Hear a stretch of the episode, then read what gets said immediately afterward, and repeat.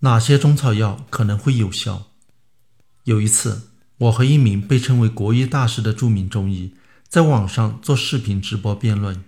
国医大师越说越激动，节目结束了还刹不住，愤愤地对我说：“你敢全盘否定中医中药，说中药都没用，我真应该带一些大黄，看你敢不敢吃。”这个国医大师是在歪曲我的观点。我并没有全盘否定中医中药。也没有说中药都没用，我并不否认中医药里头含有医疗经验。中国古人有可能通过长期的摸索，发现了一些有效的药物，但是经验有用，却也有限。药物是不是真的有效？有效的话，是不是安全？是不能够靠中医典籍的记载、国医大师的医案或者患者的体会来证明的，而是要用科学方法加以检验才能确定。才能获得世界的承认的，我把这个观点叫做废医验药。有些人比我还激进，提出废医废药，认为中药都不可能有效，都应该废了。这种主张实际上是否认中国古人靠医疗经验有可能发现有效的药物。事实上，世界各国人民在长期的医疗实践中都可能发现有效的药物。中国古人并不比其他国家的人笨。动物学家甚至观察到，黑猩猩也知道吃草药治病。他们会通过吞下一种菊科植物的叶子来治肚子痛，清除肠道里的寄生虫。中国古人未必连黑猩猩都不如。那么，哪些中草药有可能有效呢？很多人认为中药治疗慢性病有优势，这恰恰搞反了。对慢性病的疗效是很难通过经验摸索出来的。人们之所以认为中药能够治疗慢性病，是因为慢性病的病情往往会有波动，时好时坏。对慢性病的疗效，医生和病人都不容易判断，所以容易出现错觉。通过经验比较容易摸索出来的，反而是治疗某些急性病的药物。这和通过经验比较容易发现急性毒药，不容易发现慢性毒药的道理是一样的。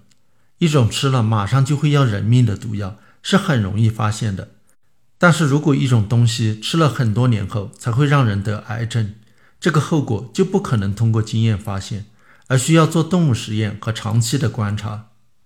世界各国人民的确通过经验摸索出了一些治疗最常见的急性病的草药，这些急性病非常常见，得的人很多，症状很明显，得了以后到处找草药吃。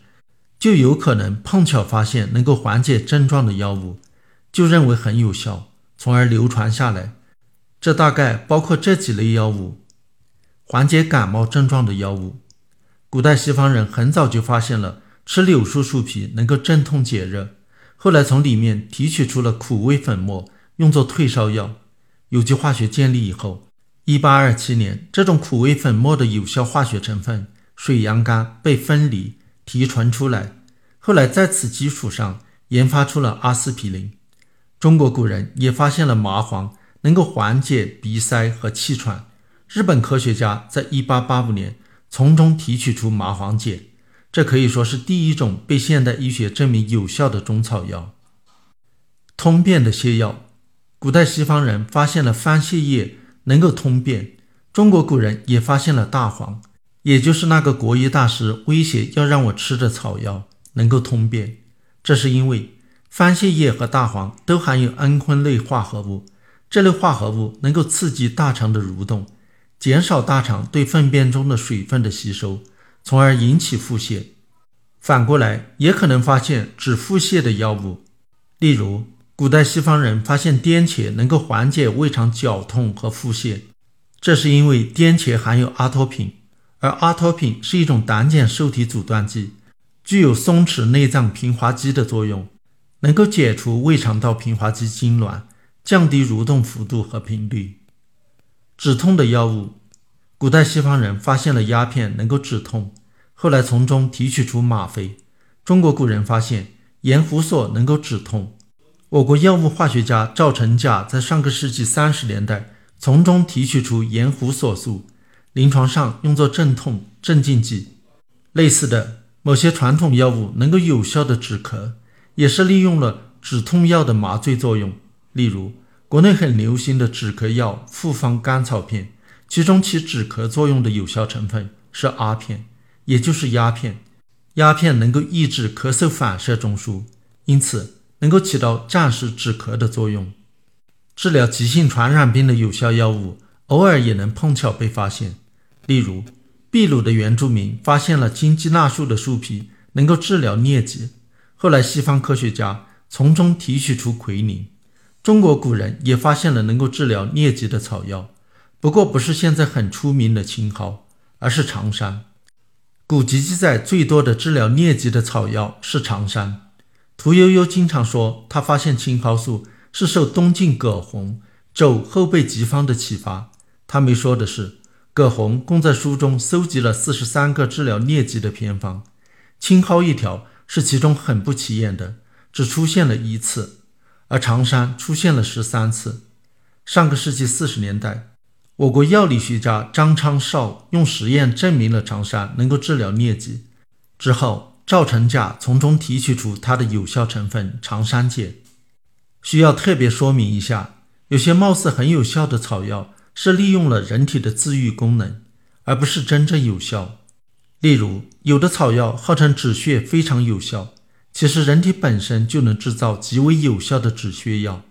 当血管破损时，血小板会在伤口处聚集起来，释放凝血酶和多种血液凝固因子，收缩血管，形成血栓，堵塞创口。只要不是罕见的血友病患者，只要伤势没有严重到要上医院急救的地步，伤口经过包扎后都能够自行止血。如果同时敷上某种草药，当然觉得其止血效果灵验无比，其实是错觉。由此可见，通过长期经验摸索，的确能够发现一些有疗效的草药，但是这些药物大多只是起到镇痛、解热、通便、止泻、止咳等缓解疾病症状的作用，并不神奇，治疗效果很有限。中国古人更不可能发现能够治疗癌症、艾滋病的灵丹妙药。因为中国古人不知道这些疾病的存在，当然不可能摸索出治疗他们的药物，所以有效的草药是很少的，用途也是很有限的，而且有些草药的副作用很强，更是限制了它们的用途。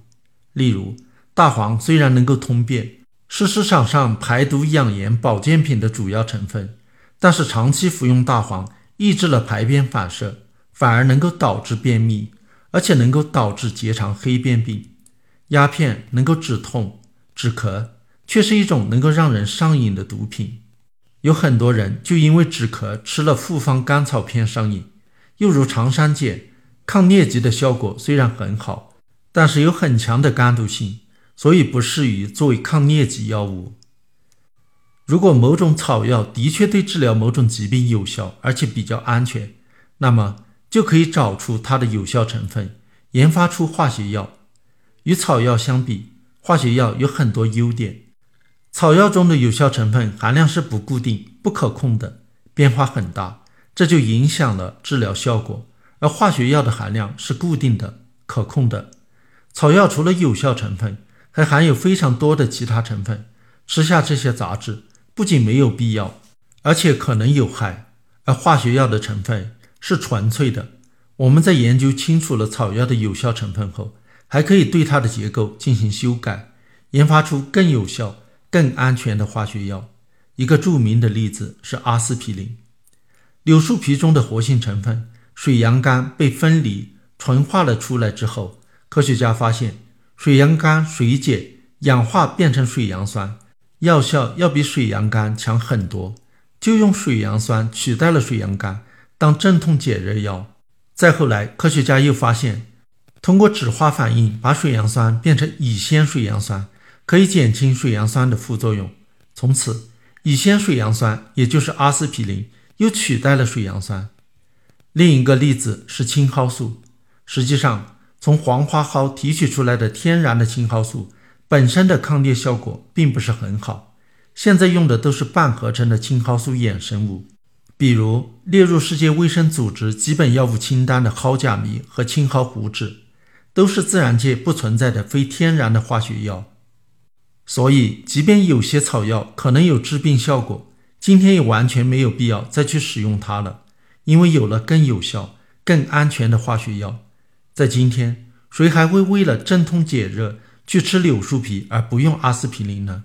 谁还会为了治疗疟疾去吃黄花蒿而不用青蒿素衍生物呢？